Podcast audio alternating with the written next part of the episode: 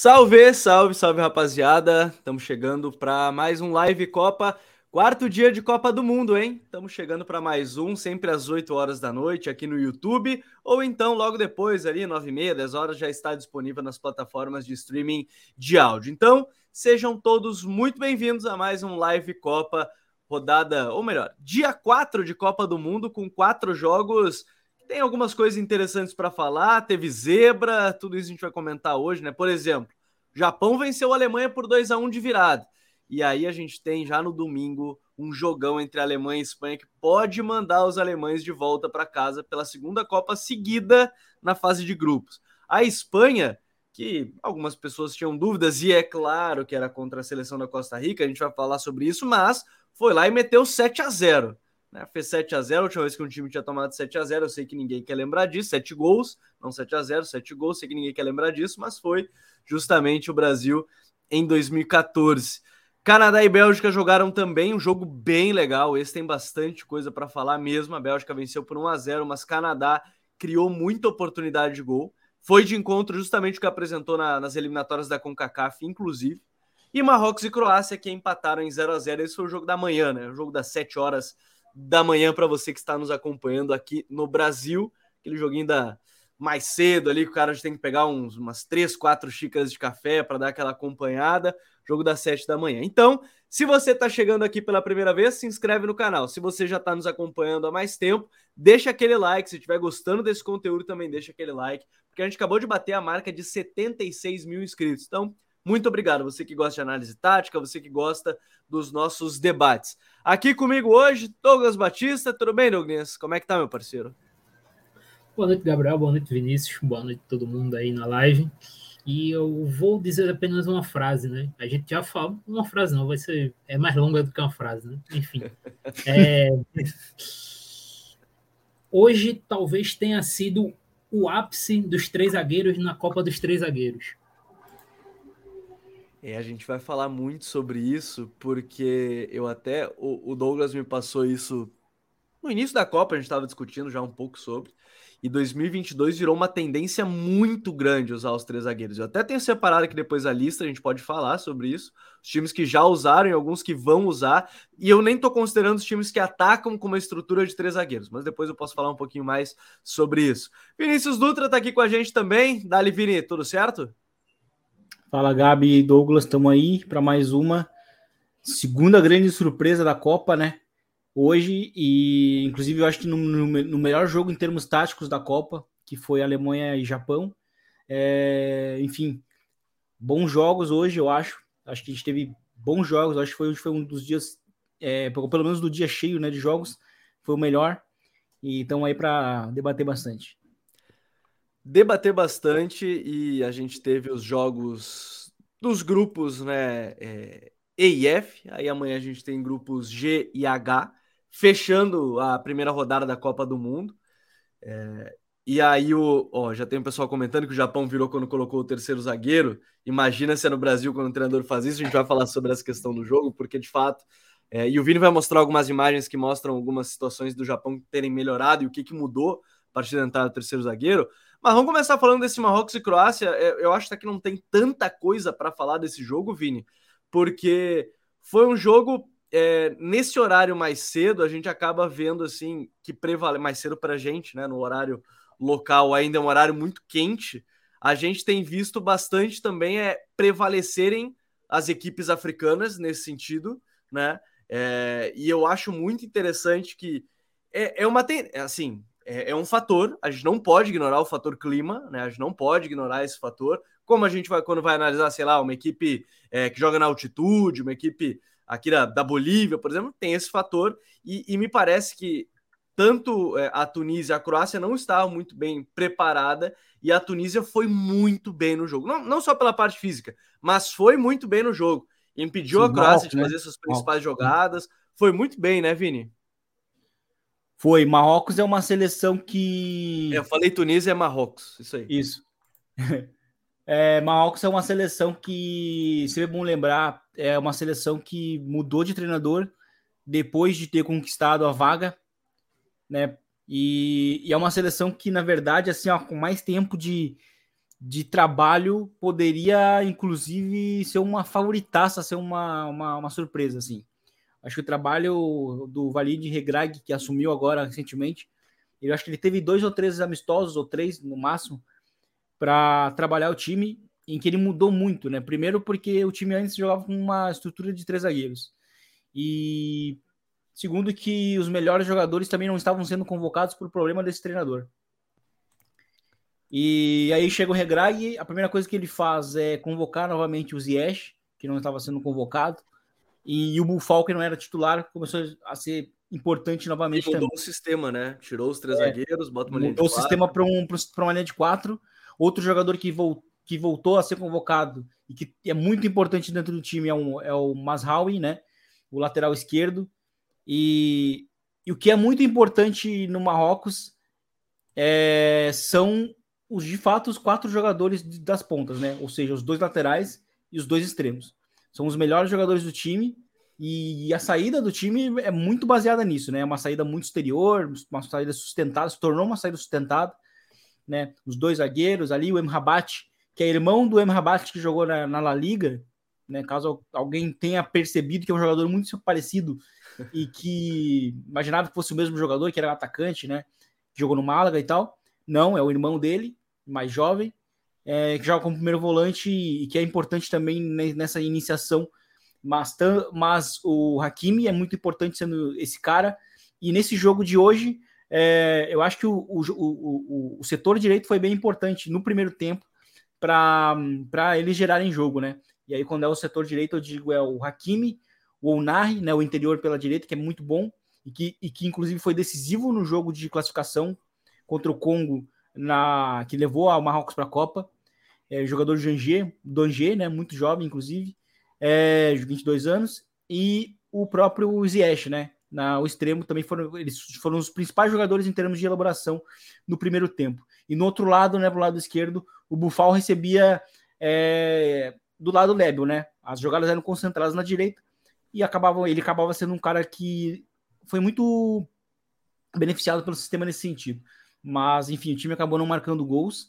E, e eu acho que o Marrocos fez um trabalho muito bom no sentido de, também de pressionar a seleção da Croácia, que para esse jogo, inclusive, mudou um pouco seu comportamento, que teve o, o, Modric muito recuado dessa vez. O Modric ele tem sido um cara que na Croácia já não é mais aquele cara que vem buscar tanto lá entre os é, zagueiros. É, até por ter o Brozovic e o, e o Kovacic para tentar dar uma liberada nele, né? Como era o Rakitic também, mas libera cada vez mais o Modric, né? Sim, ele se tornou até mais um jogador de entrelinhas na Croácia. Então, assim, a evolução do Kovacic como jogador da base, do próprio Brozovic também, que no início da carreira era o cara que vinha da segunda linha para finalizar, né? E se tornou um passador, né, ao longo do, da evolução dele na carreira, acabaram deixando ele na seleção, né, deixando o Modric na seleção um pouco mais confortável para receber mais na frente. Isso não aconteceu. E com isso, é, a Croácia perdeu essa capacidade de ter um jogador ali entre linhas que desse um pouco mais de profundidade. Né? E aí o segundo tempo, inclusive, foi bem, foi bem fraco, inclusive, um, quase não teve, não, quase a gente não teve ocasiões, mas enfim, acho que a, acho que a Croácia teve esses problemas porque mudou muito a estrutura de saída de bola. O, o não jogar, não começar jogando, acho que também foi um fator, porque o Pasalic, como esse é, extremo pela direita, no fim ele é mais um meio-campista, né? E ele é esse cara para também oferecer essa presença entre linhas que o time não teve. É, e, e, vale o destaque aí, o, o Tim Fowler botou, o que morde o Amrabat é brincadeira, jogou pra caramba, né? Marcando, é fechando bom. espaço, né? tirando essa, essas jogadas, marcou muito bem mesmo ao longo, do, ao longo dos 90 minutos e ajudou, né? Um empate em 0 a 0 que, quando a gente olha assim, de maneira geral, imagino que muita gente acordou ali, foi ver esse jogo, não vê um jogo talvez brilhante tecnicamente das duas equipes, mas tem alguns detalhes que foram muito bem importantes, como o Vini citou. Mas é que logo depois a gente teve uma partidaça, né? Uma partida que acho que vai demandar um pouquinho mais de tempo daqui dentro da análise, Douglas, que é Alemanha e Japão. E só deixa eu ler alguns recados antes aqui que o pessoal já está mandando, e eu peço para vocês deixarem aquele like, que é bem importante para a gente ser divulgado e, e aumentar nosso alcance. O pessoal está falando do jogo da Espanha, né? Os números da Espanha no jogo de hoje foram absurdos, dominância total das grandes seleções até agora que jogou melhor. Depois a gente fala um pouquinho mais sobre isso. A Costa Rica não deu um chute ao gol contra a Espanha. Eu acho que é até mais, se eu não me engano, é até mais, não deu um chute. Só vou confirmar isso agora. É, não deu um chute, não é nem que não deu um chute a gol, não chutou. É diferente, até pior, né? Porque o chute que teve, se eu não me engano, estava impedido, que era uma bola longa nas costas que o Campbell recebeu numa transição. Pessoal já falando sobre qual é a tarefa mais difícil, Argentina ou, ou, ou Alemanha para classificar. Né? A Argentina joga contra a seleção mexicana agora nessa semana. Mas Alemanha e Japão, o, o um jogo que é bem interessante perceber que se a gente pegar só os números do jogo, né? aquele cara que não conseguiu ver a partida, estava em casa ali, acordou mais tarde ou estava trabalhando, não conseguiu acompanhar o jogo a gente vai ver. Eu vou até abrir aqui os stats da FIFA. Para quem quer ver mais estatísticas, inclusive a FIFA está disponibilizando algumas muito legais ao vivo ali em live no seu próprio site. Aqui eu vou colocar algumas para a gente ver já. 66 por, 65% de posse, 13 em, em, em, contestação, que é aquela bola aérea, aquela que está no tiro de meta, que não é de ninguém ainda, né? 22% para o Japão, é né? o jogo que terminou 2x1 para o Japão. Aí você tem 25 chutes, do, do, da Alemanha contra 10 do Japão, 9 no alvo do, da Alemanha contra 3 do Japão, né? e, e, aí vai, né? sem as questões. Entradas no terço final, a diferença chega a ser absurda. No total é, do Japão, aí você tem 24 entradas no terço final, sendo que a Alemanha só pela esquerda entrou 24 vezes. Então você já tem. Só esses dados são muito legais da FIFA, que para quem quiser acompanhar pode utilizar ali mas é um jogo que, no final das contas, venceu quem conseguiu é, mudar sua proposta dentro do próprio jogo, né, Douglas? Que foi a mudança por três zagueiros do Japão e conseguiu ser mais efetivo, né? A Alemanha não conseguiu ser efetiva, mesmo que a gente veja um monte de finalização, mostra que não foi muito efetiva nessa partida. Sim, é, esse jogo foi muito legal no aspecto tático, de forma geral, porque o jogo teve várias fases, né? Pegando assim, do início do início mesmo, os 15 minutos iniciais do Japão foram muito bons. O Japão começou o jogo castigando a Alemanha em transição. A Alemanha pegava a bola e a Alemanha realmente, desde o começo do jogo, teve um volume muito alto de posse de bola. Chegava, só que não conseguia penetrar tão bem no, no último terço, ou perdia a bola na intermediária. E o Japão o tempo todo em transição para os alas, né? principalmente para o cubo. E levando vantagem várias vezes, chegando próximo ao gol do Neuer. E aí vale destacar o trio de zaga da Alemanha. É, trio de zaga por quê? Porque a Alemanha ataca com três defensores, tá, gente? O Sully jogou tá... de lateral direito no jogo, inclusive. Isso. Na hora que tá com a bola, o Sully vira realmente zagueiro e fica Sully na direita, o Klosterman na esquerda e o Rudiger pelo centro. Muito desse problema em transição é que, pelo menos eu senti, os zagueiros da Alemanha eles estavam demorando muito a reagir para na hora que o Japão lançava a bola nas costas. Em compensação, a Alemanha tem um Rudiger que é um monstro se recuperando. Então, muitas dessas vezes o Japão não conseguiu levar mais perigo porque o Rudiger conseguia se recuperar. É, mas acho que a partir dos 20 minutos, mais ou menos, a Alemanha parou de sofrer tanto nessa questão de transição, melhorou seu pós-perda e se colocou de vez no campo de, de ataque do, do Japão. E a partir daí começou um massacre. É, recuperava rapidamente a bola Alemanha, começava a girar bem o jogo, é, destacar o Musiala né, ali como não era bem um ponta, né? Era um meia pela esquerda, mas que entrava muito ali na área, muito perto do, do dito meio espaço, né? Quem não sabe, meio espaço é espaço entre lateral e zagueiro. Então, ele ocupando muito por ali. E, cara, ele jogou muito bem. O Gundogan fazendo um trabalho muito bem, girando o jogo. E a Alemanha começou a empurrar muito a seleção japonesa para trás e começou a criar chances. É, a grande questão é que faltou para a Alemanha é, uma garantia de gols. A gente estava conversando em off aqui, Gabriel, que a Alemanha hoje ela não precisaria ter um jogador elite. É, o Pedro Vitor até já comentou. Ó, vocês acham que a Alemanha sentia falta de um 9? E só uma lembrança, é verdade, quando o Douglas falou, não, não, não me dei conta, é o Schlotterbeck, né, que jogou no lugar do Klosterman nessa, nessa partida, mas aí o Pedro já fala sobre a, a dúvida de ter um 9, né, sentiu falta desse 9. Sim, é, eu, como eu disse, a gente até conversou em off, a Alemanha ela não precisaria nem ter jogadores de elite, elite mesmo, assim, se a Alemanha tivesse o Richarlison, que vai começar amanhã com o Brasil, a Alemanha provavelmente teria vencido esse jogo, porque a Alemanha ela criou e se colocou no campo de ataque o suficiente para isso. É, e aí destacar também a, a partida do goleiro do Japão, que eu esqueci o nome do rapaz aqui. Não, nem esqueci, eu não sei pronunciar o nome dele. O Shuichi Gonda. Isso. Gonda. Isso. Gonda. Glorioso Gonda, né? É, Pô, então, Gonda não é um nome difícil, pô. É mais fácil. não, não te derrubaram né? tanto assim. Não te derrubaram tanto assim. É, mas assim, a Alemanha começou a amassar a equipe japonesa. E aí no segundo tempo o Vini vai até falar um pouco mais, que ele trouxe imagens. O Japão faz essa mudança para três zagueiros. A Alemanha continua pressionando o Japão, mas o Japão volta a encontrar aquelas bolas em transição que eles tinham perdido ali na, na metade final do primeiro tempo. E aí eles começam a castigar também a Alemanha. É, até quando vem a escalação, e isso a gente comentou, inclusive, acho que foi no podcast desse grupo, inclusive, Vini, é, que a gente fez, era sobre a questão Gundogan-Goretzka, né? Que é qual era a diferença entre os dois, que o Goretzka te trazia uma transição defensiva melhor, né? Por questões isso. físicas, por ser um jogador de mais transição mesmo, mas é, imagino que o, que o Flick ele veio com o Gundogan e o Gundogan terminou, acho que com seis, sete finalizações no jogo. Não sei se ele não foi o que mais finalizou. Foi, foi o que mais finalizou, seis finalizações. Tem isso, inclusive, no site da FIFA. Vou mostrar para vocês aqui, ó. No site da FIFA tem os principais dados do jogo, ó. É, de gols, de passes, de cruzamentos, de chutes ao gol, assistências, distância percorrida, velocidade média, é, sprints, né? É, tentativas de passe quebrando linha, passes que quebraram linha completos.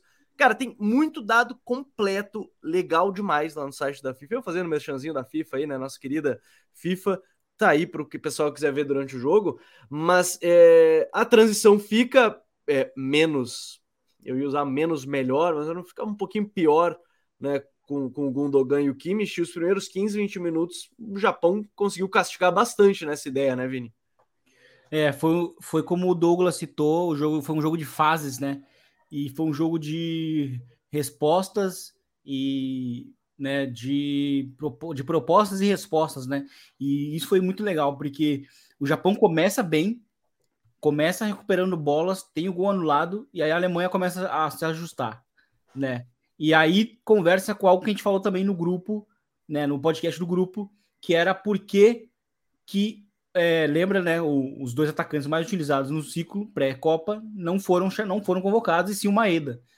E aí eu até mencionei que o Maeda é muito rápido e talvez visando transições ofensivas contra já contra a Alemanha e contra a Espanha foi o que provavelmente o Moriá estava pensando. E a primeira coisa que ele faz, né, ele sai daquele 4-3-3 que fez a fez o Japão melhorar muito, né, na, nas eliminatórias asiáticas e ele vai para o 4-3-3, né? Jogava no 4-2-3-1, só que depois do ciclo ele voltou a utilizar muito novamente, principalmente nos amistosos contra contra Equador e contra os Estados Unidos, de novo o 4-2-3-1. E aí o Maeda começa a ser mais utilizado pela velocidade, um jogador muito uhum. rápido. Mas como hoje ele enfrentou o Rudiger, que né, conseguiu acompanhar é... Tem uma das imagens da Copa já o Rudiger, que é aquela corrida contra. eu não vou lembrar contra quem foi a corrida, mas que ele meteu uma passada, que... parecia, parecia é... atleta de atletismo mesmo. De atletismo, é, e ele faz muito isso. Faz muito isso. E, e enfim, acho que foi contra o. Foi contra o Asano isso. Não, não lembro, mas enfim, foi no segundo tempo já, né? E. Então, assim, é, a gente começa a notar que a, que a seleção do Japão mudou né? Mudou hoje a sua estrutura, até mesmo o Takefusa Kubo como titular era algo que não acontecia, ele não era um titular do time, né? E talvez visando ter qualidade na esquerda, na, na esquerda, né? Já que ele é um cara que joga partindo da esquerda, mas não teve muito impacto no jogo porque o Japão tem que se defender muito, né? Hoje, mas como o Douglas citou, o Japão começa bem, a Alemanha responde e aí eu, eu, eu até vou falar aqui sobre a imagem, né? Que eu acabei separando sobre o primeiro tempo. Uhum. Já posso compartilhar aqui? Compartilhei pra gente que a gente coloca aqui na tela, para quem estiver acompanhando de novo, né? Lembrando que o Live Cop é todo dia de jogo, às 8 horas da noite. Então você pode acompanhar ao vivo e aí a gente coloca algumas imagens para ficar mais claro pro, pro pessoal, algum, alguns detalhes táticos interessantes em que o Vini compartilhar aqui pra gente. E quem estiver ouvindo no Spotify, podcasts, já anota na sua agenda, né? 8 horas da noite dos jogos, a gente vai sempre ir, ir compartilhando. Conseguiu compartilhar aí, Vini? Vamos ver aqui. Se ele consegue. Enquanto isso, deixa aquele like, né? E até vou ler alguns comentários até sobre. Ó, o Índiozinho. Achei o Gundogan tomando muitas decisões erradas. Teve umas duas bolas que, ao invés de tocar para o companheiro livre, ele buscou a finalização. Ele tava bem chuta-chuta, né? De fato, o Gundogan. Acho que até mais acima da média do que a gente já viu. E eu já compartilho aqui o Vini, ó. Ele já colocou aqui as imagens para quem quiser acompanhar. Primeiro lance, é. 23 do primeiro tempo. Explica aí pra gente, Vini. É, aqui, aqui já é o Japão. É já num, naquele momento em que o Musiala começa a, a, aparecer mais entre linhas, né? O Musiala foi chave justamente atrás aqui do, do Wataru Endo e do Aotanaka, né? Que são os que inclusive jogaram muito bem defensivamente.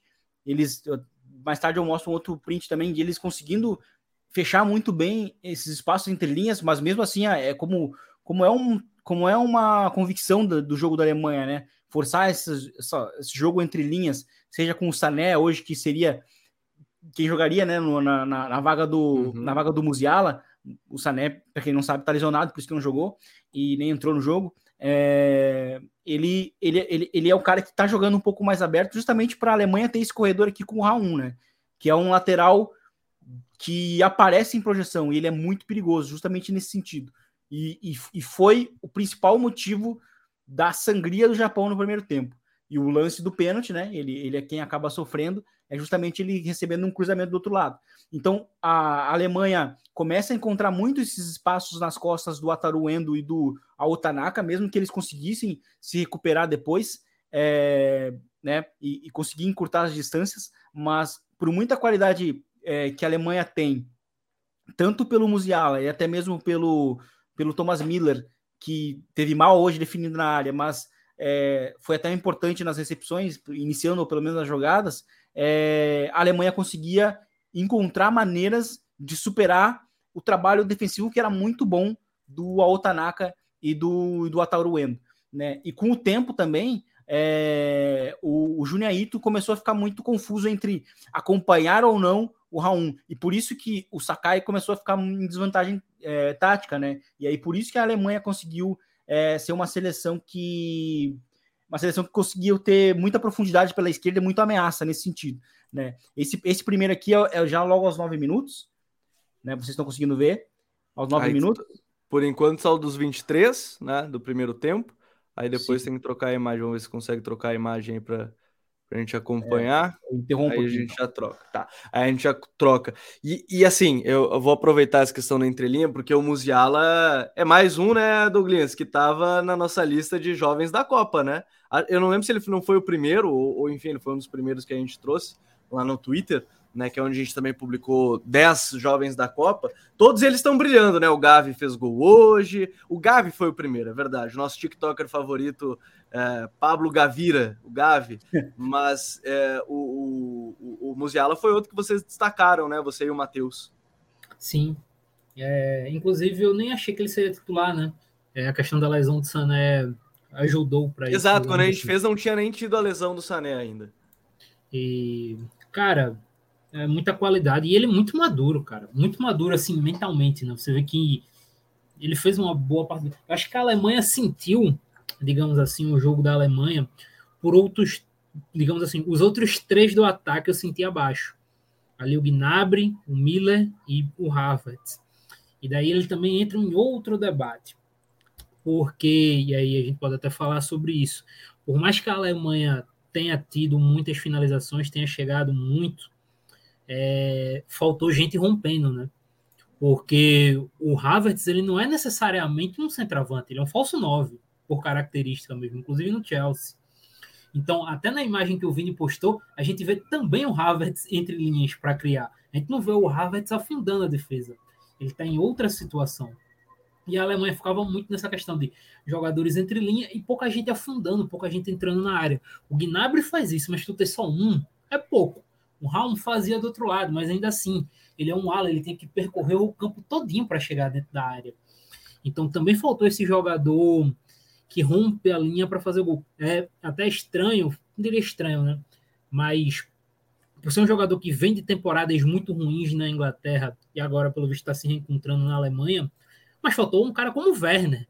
cara da característica do Werner. Faltou, não, de fato faltou. De fato, faltou, faltou um cara da característica do Werner, um cara de romper essa linha, de aproveitar, de atacar o espaço. Faltou. A Alemanha não tinha esse jogador. Talvez é. pudesse ser o próprio Sané, ele poderia fazer algo do tipo também que não estava em campo.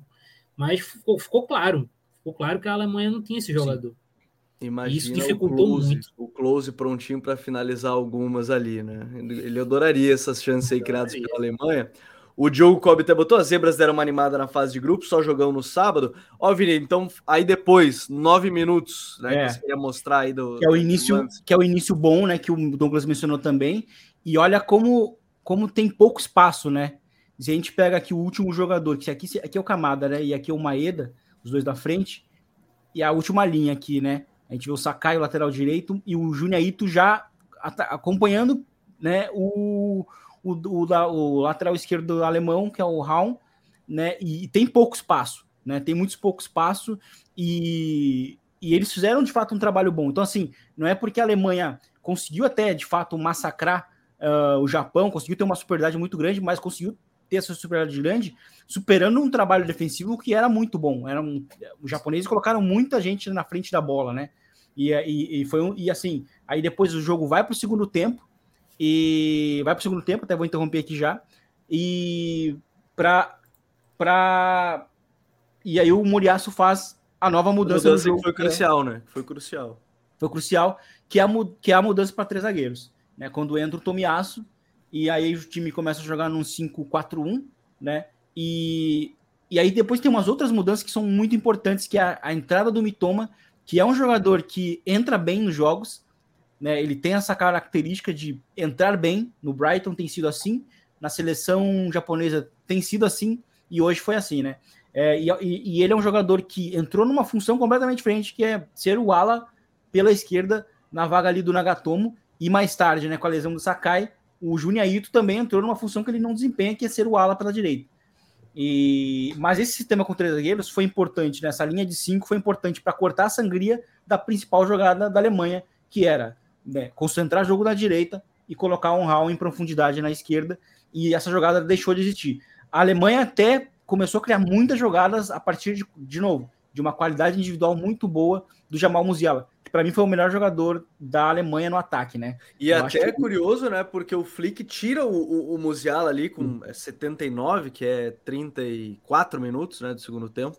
Aí, ó, fiz um cálculo rápido aqui para vocês, viu? Sim. 34 do segundo tempo que ele faz essa mudança e o time perde muito ali, né? A, partir dessa mudança, o sistema com três zagueiros ele ajuda muito em fechar esse espaço e impedir essa inversão, porque eles são aqueles dois cobertores que a gente fala, né, Vini? Ah, você tem uma linha de quatro, ok dependendo quando você faz esse balanço defensivo, o cara consegue inverter para outro lado.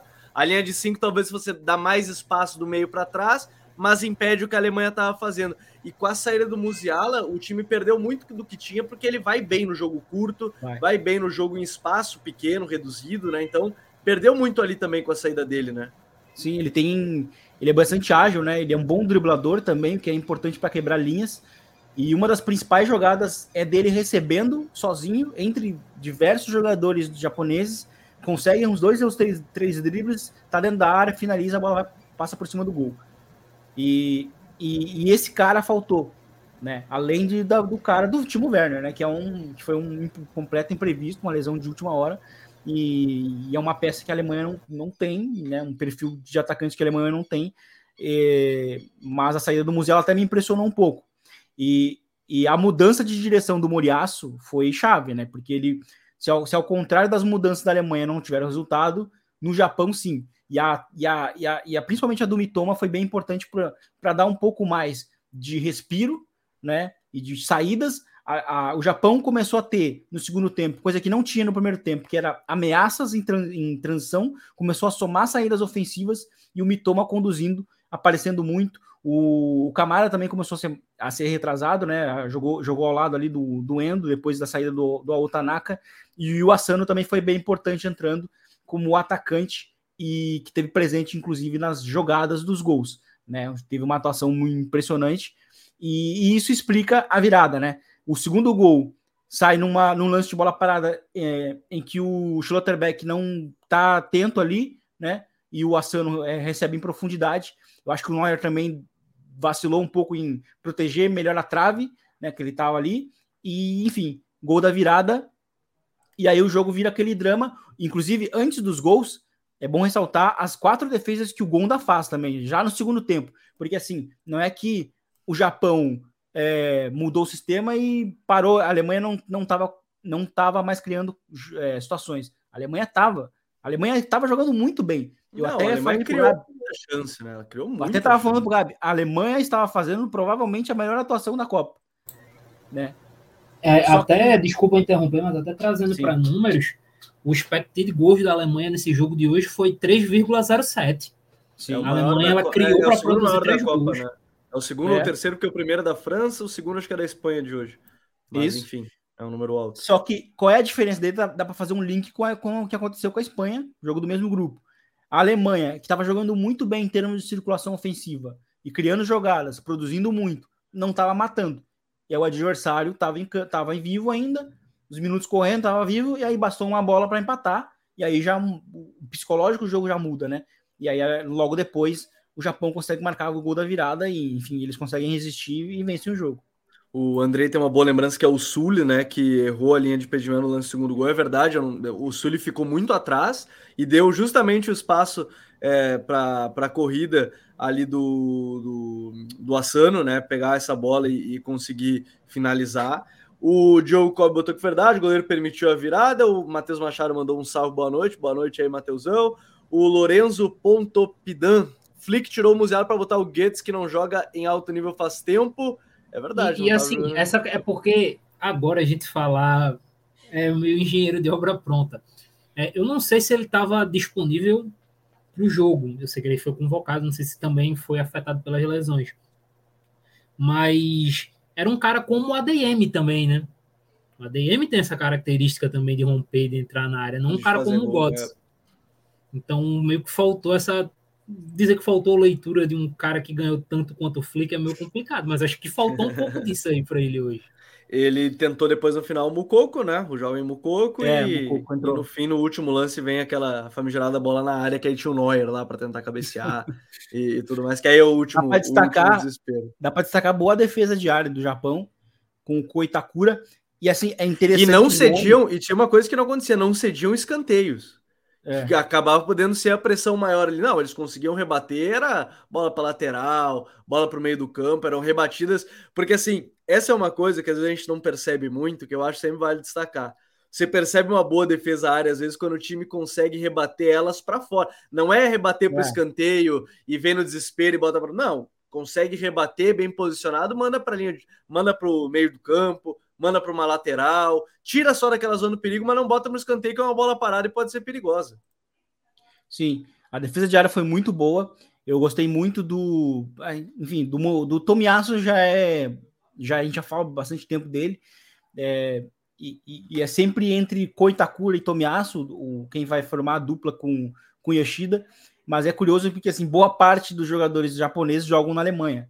Então, assim, Koitakura está fazendo uma grande temporada no, no Mönchengladbach, o Ataru Endo é, uma, é, um pilar do Stuttgart, né? Enfim, o, o Hitsu Duan, que entrou também, joga na Alemanha. Enfim, o Asano, outro que também já joga na Alemanha. Bom, sim, Kamada joga no Frankfurt. Então, assim, eles conhecem quem eles estão enfrentando do outro lado. Né? E isso não, não, não, não o cenário, enfim, dos jogos não, não, não assustam tanto eles.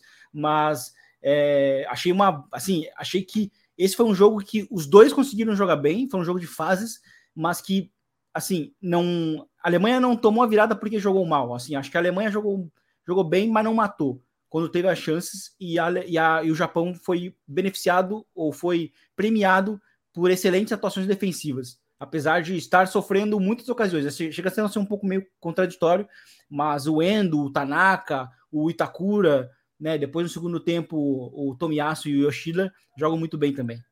É, e é uma seleção que, olha, próxima rodada tem Alemanha, Espanha, Costa Rica e Japão. Japão pode classificar. Vale lembrar, eu, eu falei isso também já algumas vezes, que o Japão foi eliminado para a Bélgica em 2018 porque foram um pouquinho ingênuos no jogo contra a Sim. Bélgica. Tentaram meter uma bola na área no final do jogo quando estava 2 a 2 e Não tinha ninguém maior. Hoje até é uma mudança, né? O Japão 2018 para o Japão 2022. O Japão 2022 é uma das seleções com mais vitórias em jogo aéreo. A gente acabou de falar da, da, de defender bem a área, mas é bem curioso que 2018 acabou sendo eliminado para a Bélgica nesse sentido. Jogo que a gente vai falar daqui a pouquinho de Bélgica e Canadá. Enquanto isso, você pode deixar aquele like para gente, porque linkando neste jogo, e até para depois falar um pouquinho mais sobre é, partida do final de semana, a gente teve Espanha e Costa Rica.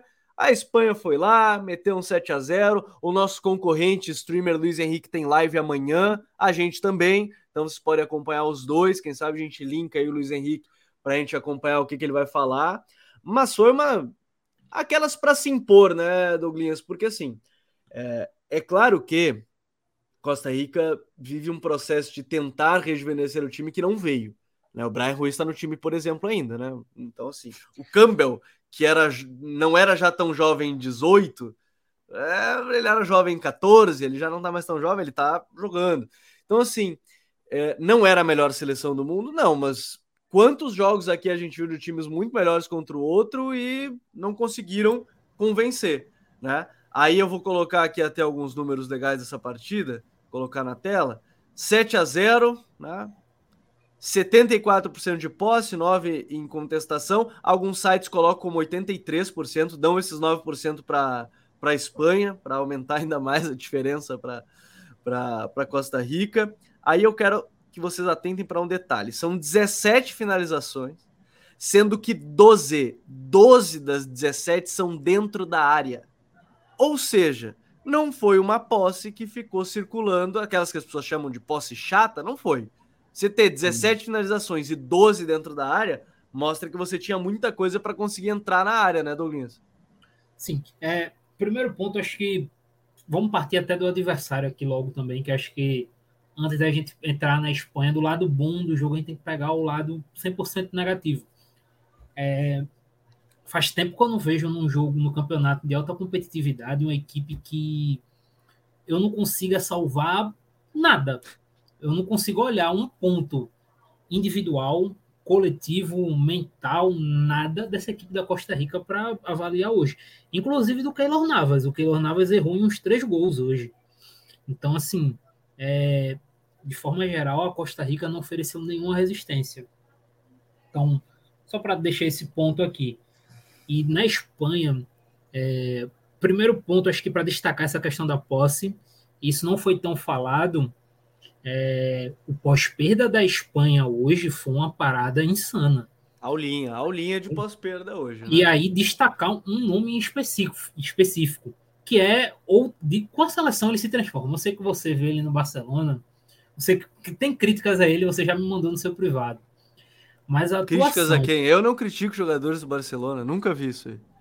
Mas assim, a a atuação de Sérgio Busquets hoje foi uma insanidade. O Busquets, ele em, em escolinha, em pessoas que querem estudar futebol e quiserem estudar tempo de reação, você tem que mostrar o Busquets. Dizer, ó, é isso aqui. Porque a velocidade de raciocínio dele para reagir rapidamente aos lances é, é fora do comum. Eu não vi no futebol ainda. E, e... e é por isso que o pós-perda da Espanha é tão bom. É, toda vez que a Costa Rica se apontava para sair, o Busquets já, já lia a jogada, recuperava e beleza, a Espanha tá com a é, bola. A, a, leitura de jogo do Busquets é totalmente acima da média de 99% dos jogadores, dá para dizer.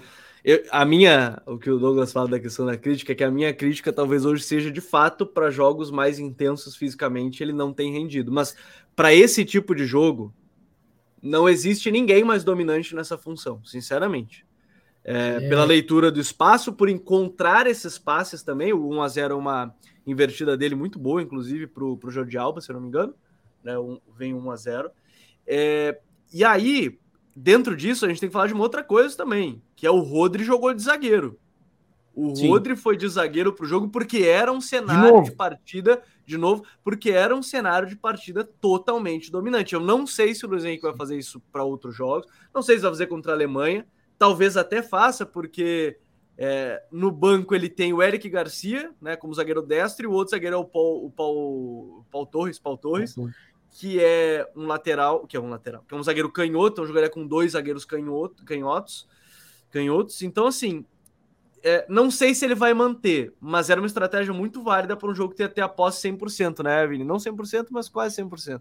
Eu acho que ele vai manter por, por, por estatura, por, por solidez defensiva e porque ele fez isso no final do jogo contra Portugal. Portugal. É. Ele, o, o Rodri começa como meio-campista, aí no segundo tempo, na verdade, é um jogo que ele, que ele muda todos os meio-campistas, né? Aí ele vai Sim, no intervalo, né? Ele coloca é, o Pedro e o Gavi no intervalo. É. E aí vira o vira o meio-campo e o Busquets, né? Ele bota o é. meio-campo do Barcelona e, e, e retrasa só, o né? Na, na seleção, o meio-campo do Barcelona é dominante. Né? Na, é. Na... E aí, eu, eu, aquilo ali, porque assim, eu encarei aquele jogo e eu até falei isso é, quando a gente comentou do grupo e quando a gente comentou a, aquela semana após, após a classificação da Espanha para o né, Final Four, que dá para ver que nitidamente que o Luiz Henrique usou aquele último jogo, mesmo que decisivo, como um teste para a Copa do Mundo.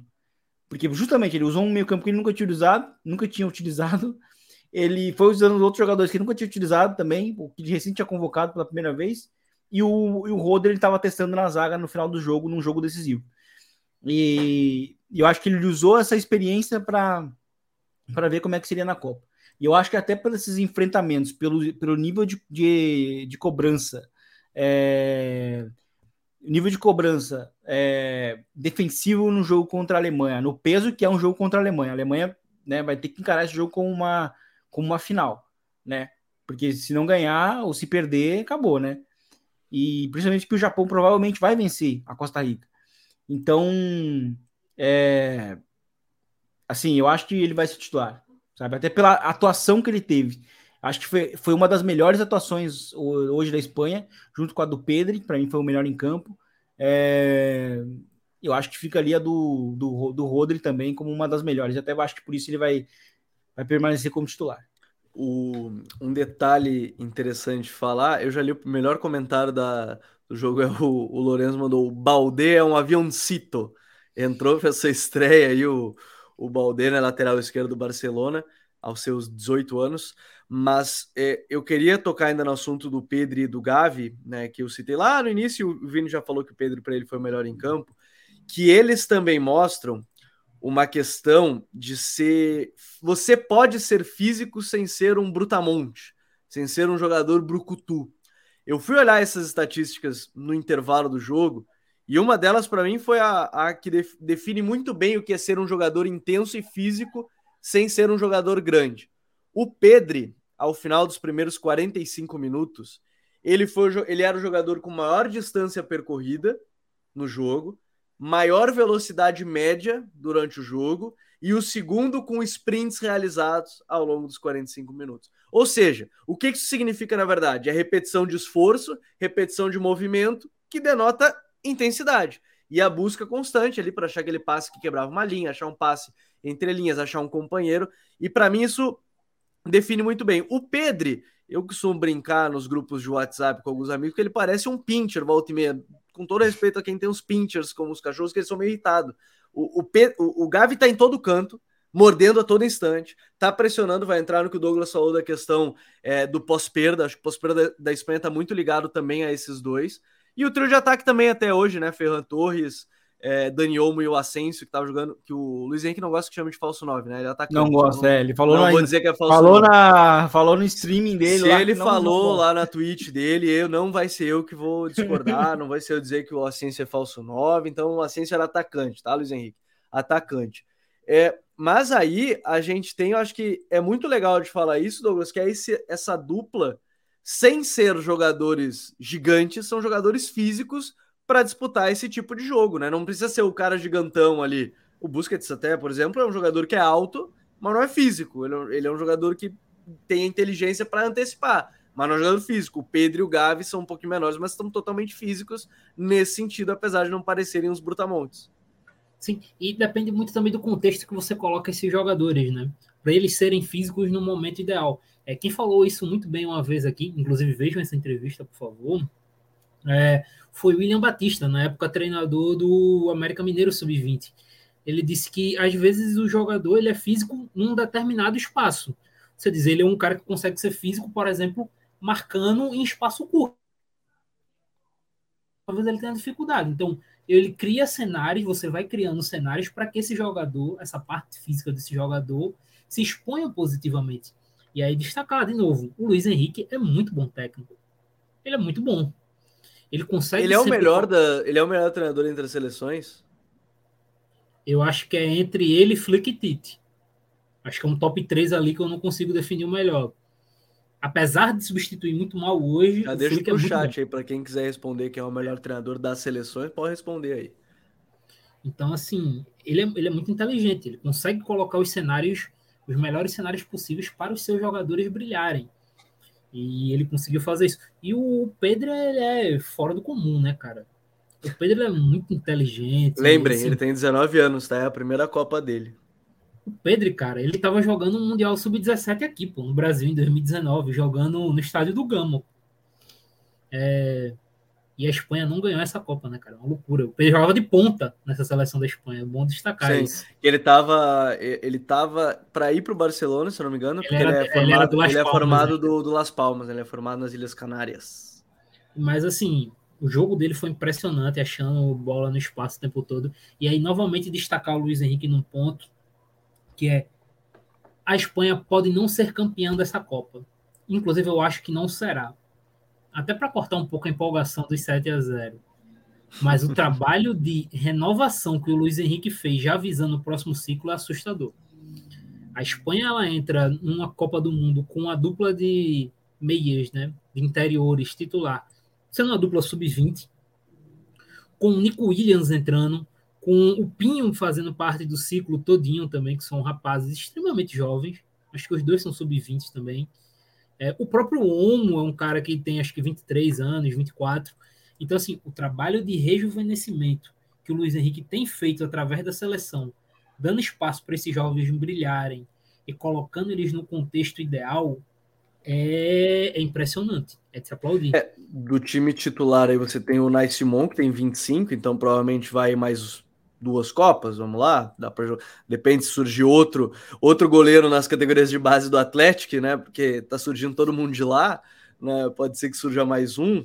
Você tem o Laporte, que é relativamente novo, o Rodri relativamente novo, é, Gavi Pedri, o Ferran Torres, o Dani Olmo, aí tem, ainda querendo ou não, o Paul Torres, o Marcos Lorente, né, o Nico Williams, o Alejandro Balde, o Guijamon. Assim, é que quando a gente ouve os nomes, a gente normalmente não eu, eu, não quero usar um termo assim, é que não se conhece muito de fato, até porque a La Liga hoje não é uma liga das mais assistidas, tenho essa impressão, não é um fato, tenho essa impressão do que, sei lá, em relação à Premier League, mas são jogadores de qualidade que estão em suas ligas, né, que, que tem a sua capacidade. Então, assim, essa seleção me parece que é claramente uma seleção para próximo ciclo. Se conseguir beliscar umas quartas semi nesse, vai ser melhor ainda que deu, deu respaldo, né? Deu respaldo. E nada melhor, né, Vini, do que um jogo contra a Alemanha no final de semana para corroborar isso. É um jogo grande, que é o que precisa talvez ainda mais desses jovens, né? Sim, né? Mais um. Ele já boa parte desse, jogo, desse grupo já teve a experiência de, de, de bater de, semi de ouro, né? É, de, de jogarem ali pelo menos também com a, contra a, a França, né, na final da Nations. E, e assim, é, a seleção a seleção da espanhola, espanhola hoje, é, ela só talvez não é tão, ela não é tão vista como uma favorita ou, ou não é, ou ela não é mais respeitada como ela talvez deveria ser, porque ela não tem de fato jogadores de ponta que vocês vão falando, né? Tipo, não é, não é que não é que são jogadores de ponta, mas são jogadores é, super midiáticos ainda, né? Porque se a gente olha para hoje para o Gavi, para não, o Gavi é o único. Não, tu citou errado. O Gavi é o único que é midiático, o senhor TikToker aí. Não, mas, simplesmente... não, mas não, é nesse, não é nesse sentido que eu ia falar. o, que eu ia, o que eu ia citar do Gavi é que se a gente olha hoje para as redes sociais, a gente vai imaginar que o Gavi é um, é um, é um caneludo, porque ele ganhou o ah, Golden ah, sim, Boy. no dia que ele ganhou o prêmio Golden Boy lá, foi uma loucura. Exato, não, virou uma proporção bizarra. Assim, até é, dá para fazer a mesma comparação, só que, óbvio, num, num, cenário diferente, que é quando o Modric ganhou é, a bola de ouro, né? Parece que o Modric era um, a pior coisa do mundo em termos de meio-campista. Então, assim, o, o Gavi ganhou com 18 anos ainda, né? 18 anos ainda, 18. O, a, bola de Não, 17. Bola... É, ele fez 18 agora. Fez 18, 18 agora, né? Pela temporada que ele tinha 17 anos. É. E aí virou um. Nossa, mas como o Gavi, sabe? O pobre Pedro sofreu isso atrás. Só que o Pedro fez uma temporada é, boa no nível de não. No, não, não, não são esses jogador, jogadores jovens da Espanha que são, são, já estão são sendo taxados e superestimados. E, mas enfim, eu acho que o Pedro está dando sinais de que vai ser um jogador muito diferente no, quando se tornar um adulto, né, de fato. É, enfim, e o Gavi é um jogador diferente também. É, sobre o que ele fez hoje na partida, o Gavi, né? É, uma grande leitura, inclusive, é, de espaços atrás das costas do Terreda, né? Que é, a, umas coisas que eu até cheguei a citar no, no, no, guia, né? Já que eu escrevi sobre a, sobre a Costa Rica, é a Costa Rica é uma seleção que perde muitas segundas jogadas e que oferece, apesar de ser uma seleção recuada, espaço entre linhas. E isso é o que a Espanha mais aproveita com jogadores muito bons é, entre linhas, já que, já que na estrutura ofensiva da Espanha os extremos ficam bem abertos, o atacante, né? Não é, já não pode, já que não pode falar de falso 9, o Asensio circula por dentro, né? Ele é muito hiperativo, né? Um cara que está por todos os lados. O Asensio, por isso que jogou bem também. Fazia tempo que o Asensio não jogava bem, importante ressaltar isso, depois da lesão de joelho que ele teve. É... Foram jogadores que tiveram essa leitura de castigar as costas da defesa e os espaços entre linhas da Costa Rica. Que, é... conversa um pouco com o que a gente estava falando lá do Japão, né? O Japão não, não ofereceu espaço entre linhas, mas mesmo assim estava tomando bola ali porque né, o alto nível de quem estava enfrentando. Mas nesse caso da Espanha foi o contrário. Era espaço cedido e espaço sendo aproveitado e era, e era a Espanha controlando o jogo. Outro ponto da Espanha, a Espanha controla jogo. Não, eu só quero aproveitar, você falou da questão do Gavi, ele também, ele foi o líder de ele foi o jogador líder de se oferecer como opção de passe. Essa estatística eu achei muito legal, é. tá? Eu achei muito interessante. Parabéns 135. FIFA, é, parabéns, parabéns para a FIFA aí. Aqui a gente tem, tem, que elogiar muito a FIFA, falando aqui, ó, mas nesse caso a gente tem que elogiar. 135 vezes se ofereceu para receber esse tipo de jogada. Então, o Vini tá falando da questão, tá aqui no número. O jogador que mais fez isso ao longo da partida. Então, acho que fica até mais fácil para representar o que o Vini estava falando sobre o Gavi na entrelinha ou recebendo de costas. Quem mais recebeu entrelinha de fato, aí completou o passe foi o Dani Olmo mas o Gavi foi quem mais se apresentou para receber esse tipo de passe. Sim. Ao vivo, até, é até nem sobre, sobre esse jogo, mas me chamou a atenção também que tinha uma, uma similar que era com o Musiala, né? Recebendo entre linhas no jogo contra Sim. Japão. Eu acho que ele liderou com 37 recepções. Agora, a gente é, só teve aí. Só para pegar Não, fala, fala, fala. Uma, uma peça final da Espanha, eu tô curioso para ver como o Luiz Henrique vai armar esse time contra outros adversários.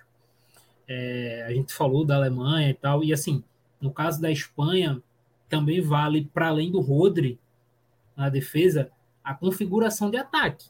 Sim. Porque a gente está falando de uma Costa Rica que é extremamente fragilizada.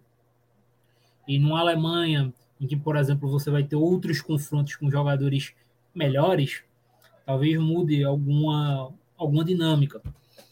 É, por exemplo, eu não sei se para jogar contra a Alemanha, você num trio Asensio, Ferran e Dani Olmo, que é um pouco carente em questão de um contra um, não sei se talvez seja o ideal para jogar 90 minutos contra a Alemanha.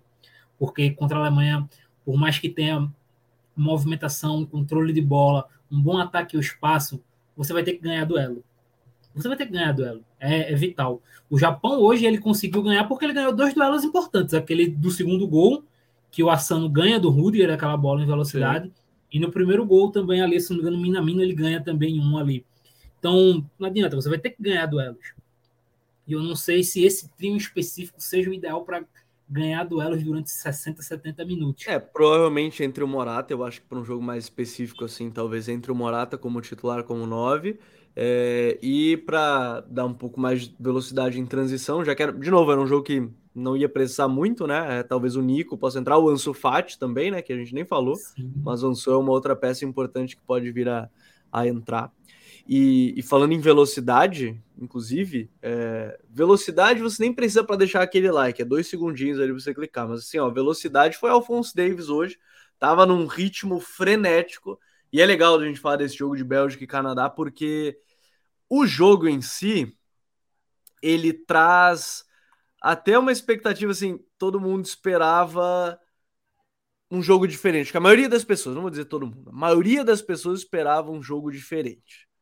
E aí foi lá, começa o jogo Canadá num ritmo alucinante, que foi, para quem leu o guia do Futre, que tá o link aqui na descrição desse dessa live, tá no link aqui na descrição para baixar o guia tático da Copa, que a, o Canadá era top 3 seleções do ciclo 18-22 com maior expected goals, que é como o Douglas falou, né, o time que mais chances criadas, expectativa de gols a partir das finalizações. Hoje foi um caso assim, né, Vini? É, é o caso específico de um jogo onde o Canadá criou pra caramba, tem 21 finalizações na partida, inclusive, sendo elas um pênalti até, que perdeu. É, são dessas 21, só que aí dessas 21, 12 foram para fora. E das 21 vale outro destaque: 16 dentro da área, tá? 16 dentro da área. Então, criou num ritmo muito alucinante.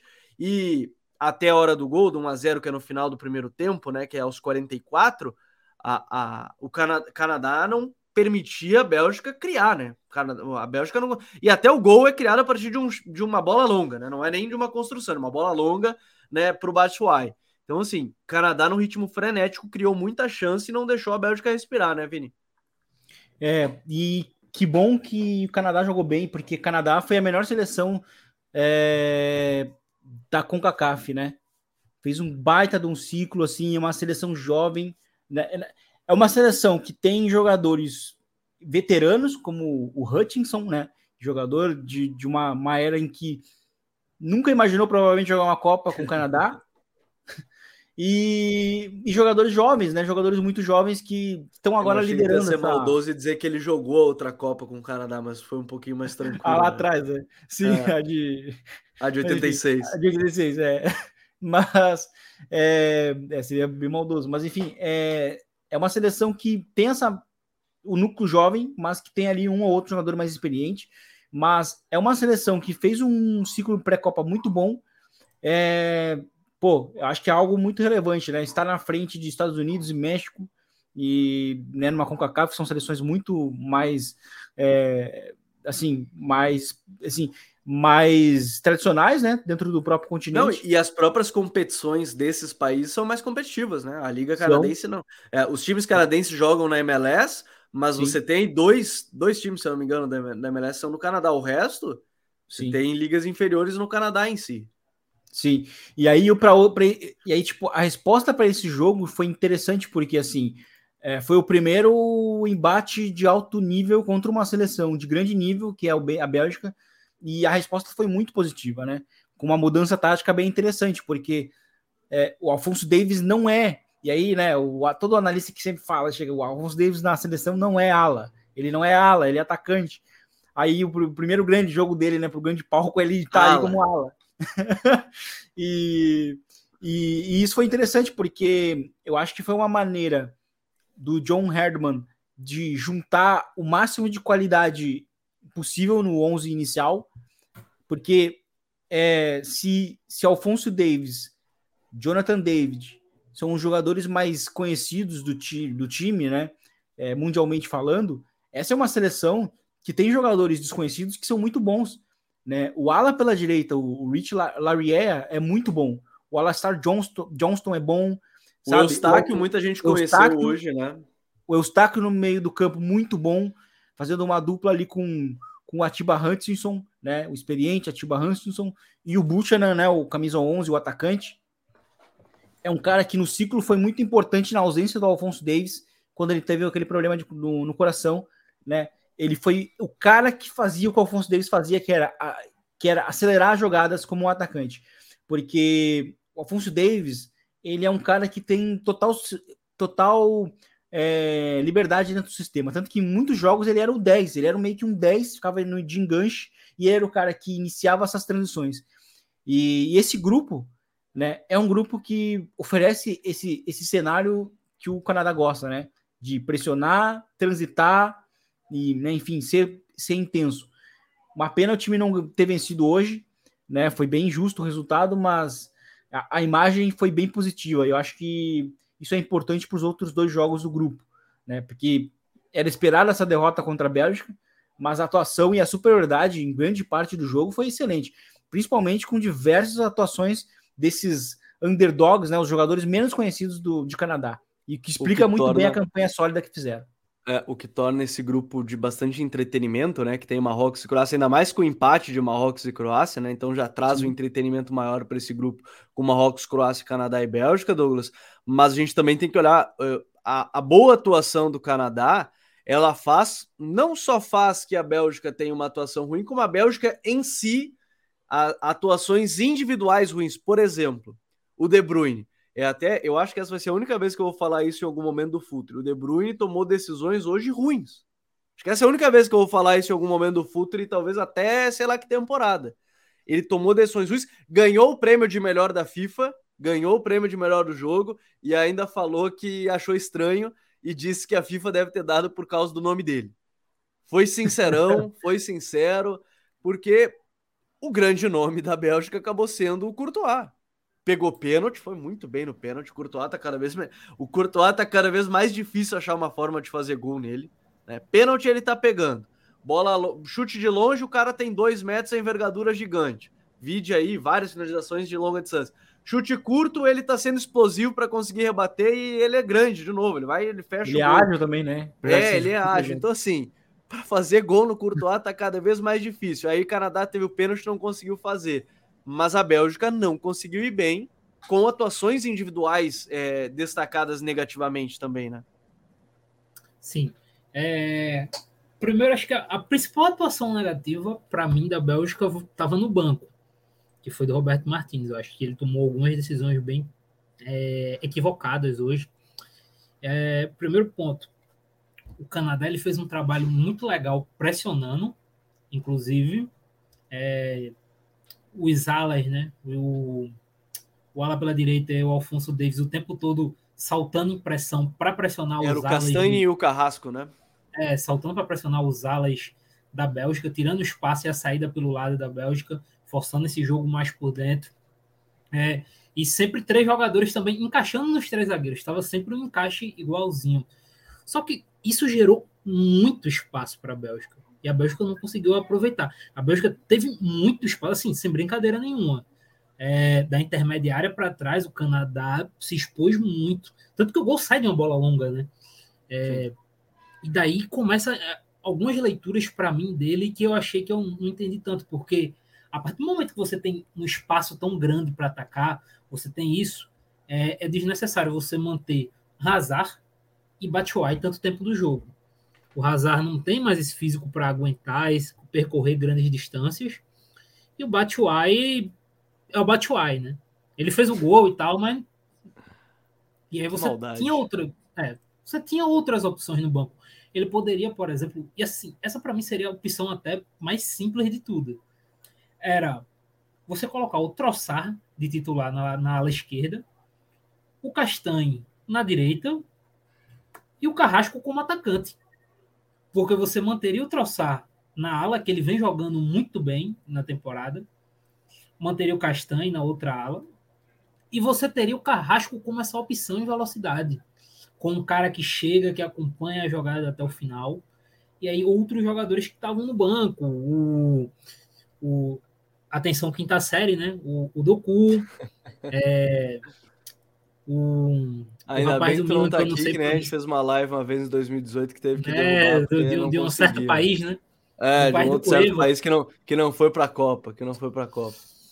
É, mas assim, tinham outras opções que eu acho que ele poderia ter colocado.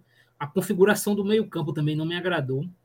Eu acho que tinha uma distância muito grande entre De Bruyne e Witzel e, e Tielemans, depois diminuir um pouco com o Nana mas ainda assim eu acho, eu não sei se, por exemplo, para esse jogo específico, o ideal era ter o Witzel ali. Eu acho que ele precisaria de alguém que saísse mais, então acho que talvez o Nana e Tillemans fosse o ideal por ali. É, enfim, eu achei que ele tomou uma série de. Deu para perceber, né? Que ele tomou uma série de decisões equivocadas aqui para mim. Eu assistindo o jogo da, da Bélgica, em termos assim, eu só estou falando de opções. Em termos táticos, a, a, a Bélgica foi superada o jogo todo A Bélgica, em nenhum momento do jogo, conseguiu sair da pressão do, do Canadá. Ele, a Bélgica não encontrou alternativas para sair da pressão. E é uma equipe que tem qualidade para isso. Então. É, e assim, né? Essa parte, até aproveitar que você falou da distância dos jogadores. Eu até comentei com o Vini durante o jogo, ele comentou comigo da questão do Tillemans, porque a saída de bola estava em U. A saída de bola da Bélgica era um grande U, né? Era de um ala, passava pelos três zagueiros, aí ia para outro ala, porque os, os meio-campistas ali, eles não participavam em nenhum momento. E, e, é claro, aqui vale destacar, eu não consegui separar o, o, lance, porque mas ficou bem claro em alguns momentos. O Canadá fechou muito bem o centro, tá? Os três da frente fechavam, eles não fechavam o lado, eles fechavam exatamente o centro, e os alas ali, o Davis e o. Me fugiu o ala da direita. Rich Laria o Rich Laria, ele, ele fechava o outro ala e aí era uma marcação individual dos alas e, essa, e esse bloqueio, é. né, Vini? Então, assim, a, a saída é. de bola da Bélgica foi horrível. Foi. E eu acho que, eu acho que a estrutura já é, já é horrível, né? Eu já não gosto muito da estrutura, é, é, uma, é uma estrutura que já não muda muito, já não tem tanto jogo interior mesmo, e, e já não é de hoje que a gente vê o Tillemans distante da base. Ele não participa da base, ele, ele, ele fica solto. Assim como o Ramsey fica solto no, em País de Gales. Ele é um cara que fica mais. Eu acho que ele, e ele é um cara que, já que o Witzel não é esse cara da base, porque o Witzel fica mais próximo dos zagueiros. Deveria ser, né, pelo menos ao contrário, né? Ter um jogador que tem essa capacidade maior de passe, participar mais e ser mais um, né, ter um pouco mais de, até porque isso daria um pouco mais de jogo interior para a Bélgica e faria todo sentido com o posicionamento do Eden Hazard e do, do Kevin De Bruyne, né? Que são jogadores que recebem ali nesse, nesse espaço entre linhas, costas meio-campistas, né? E isso não tem acontecido. Então, é, já é uma estrutura que não é boa, eu acho que é muito mal desenhada e que hoje enfrentou um adversário muito coordenado sem a bola, muito intenso também e agressivo, e aí foi tudo muito potencializado. E aí encontra o gol numa jogada que o time consegue fazer muitas vezes, que é a bola longa do Alderweireld para ou um dos alas ou para o atacante. Nesse caso foi o atacante e ele marcou o gol. Batshuayi. É, e aí vem essa vitória da Bélgica, marcando aí 1 a 0 em cima do Canadá. Um jogo que, de novo, ele deixa o grupo em aberto, porque Bélgica a gente já meio que considerava que iria classificar, só que o empate da Croácia com o Marrocos ele abre essa, essa possibilidade. Até na próxima rodada, a gente vai ter. Deixa eu só confirmar aqui. O próximo jogo é entre Bélgica e Marrocos, certo? E aí depois Croácia e Canadá, se eu não me engano. Daqui a pouco eu já confirmo direitinho o, os jogos mas abre uma, uma possibilidade. E até a gente falou de renovação da Espanha, a própria Bélgica tem assim, alguns jogadores de renovação, né? O Douglas falou da questão do Doku, a gente tem o Decateleri, né, que está entrando bastante no Milan e é um, um jogador é. importante em termos de. No Milan já tem sido jogado, jogando regularmente, já, né? Tem ganhado seus minutos Sim. importantes. Troçar ele já falou. Então, Sim. assim, tem alguns. O grande problema é na defesa, né? entrar. É, a defesa. A tanto defesa que o Dendonca tem... era zagueiro, né? É o Dendonca é zagueiro. zagueiro. E aí fica muitas vezes entre os mais jovens, né? O Zeno de, o Debaixo, né? E o, e o TAT. São os outros dois zagueiros mais jovens, mas que não são. É, de nove, só se ele quisesse meter o Vanaken, né? Que aí era botar é. uma torre lá no meio da área e ganhar umas bolas por cima, né? Nosso, é. o, o, nosso Hans Vanaken, né? O jogador aí, o centroavante do Bruges, ainda tá no Bruges, se eu não me engano, né? Tá no Bruges ainda? Tá no, Bruges, né?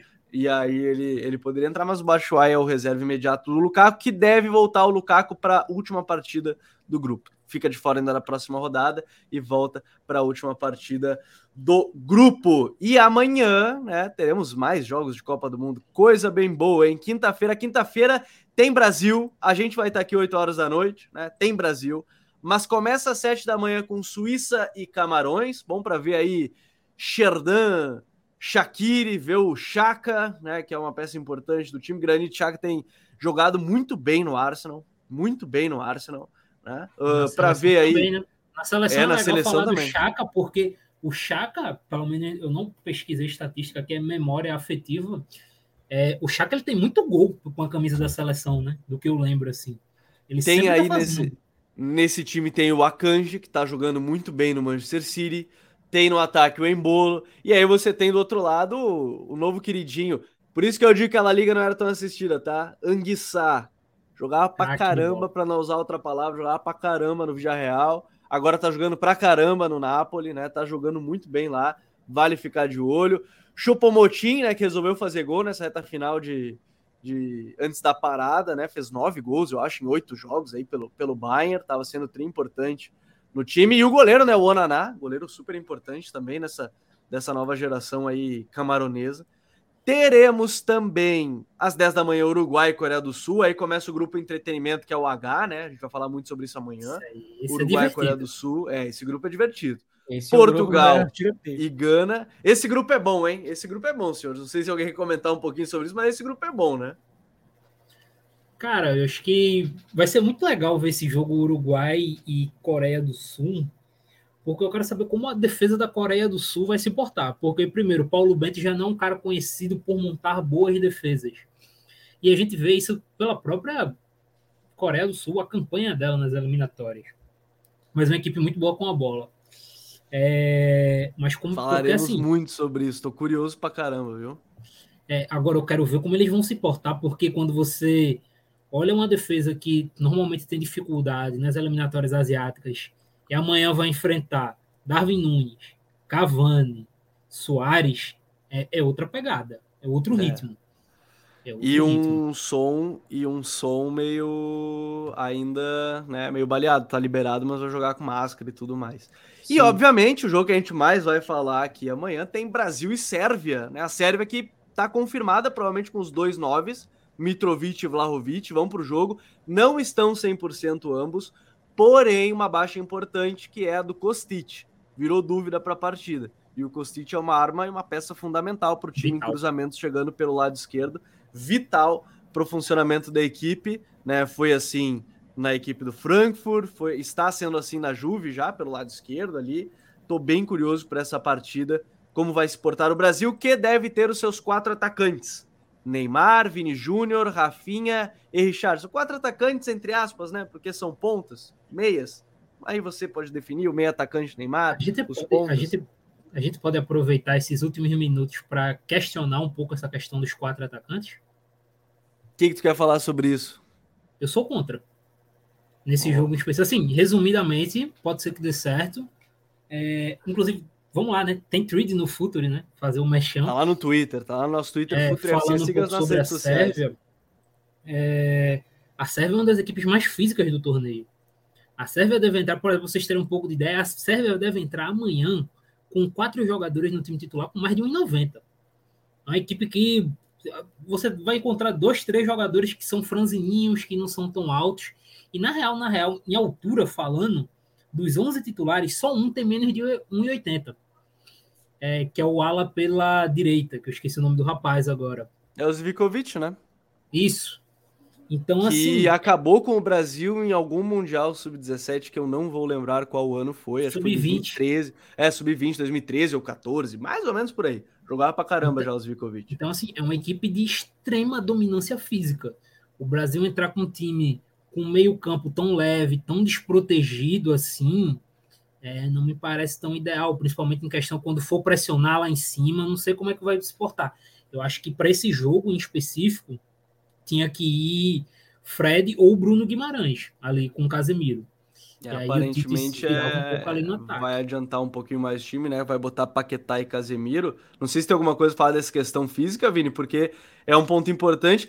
Parece, parece não. O Thiago Silva falou, ele deu uma pista da escalação, e por isso que eu já estou falando da questão de ter Neymar e, e Vini e Rafinha, porque o, o Thiago Silva na coletiva ele ainda deu uma, uma entregada que era jogar pelas pontas, jogar abrindo espaço com os corredores talvez a estratégia seja impedir os alas de ficarem subindo por parte do Brasil, né?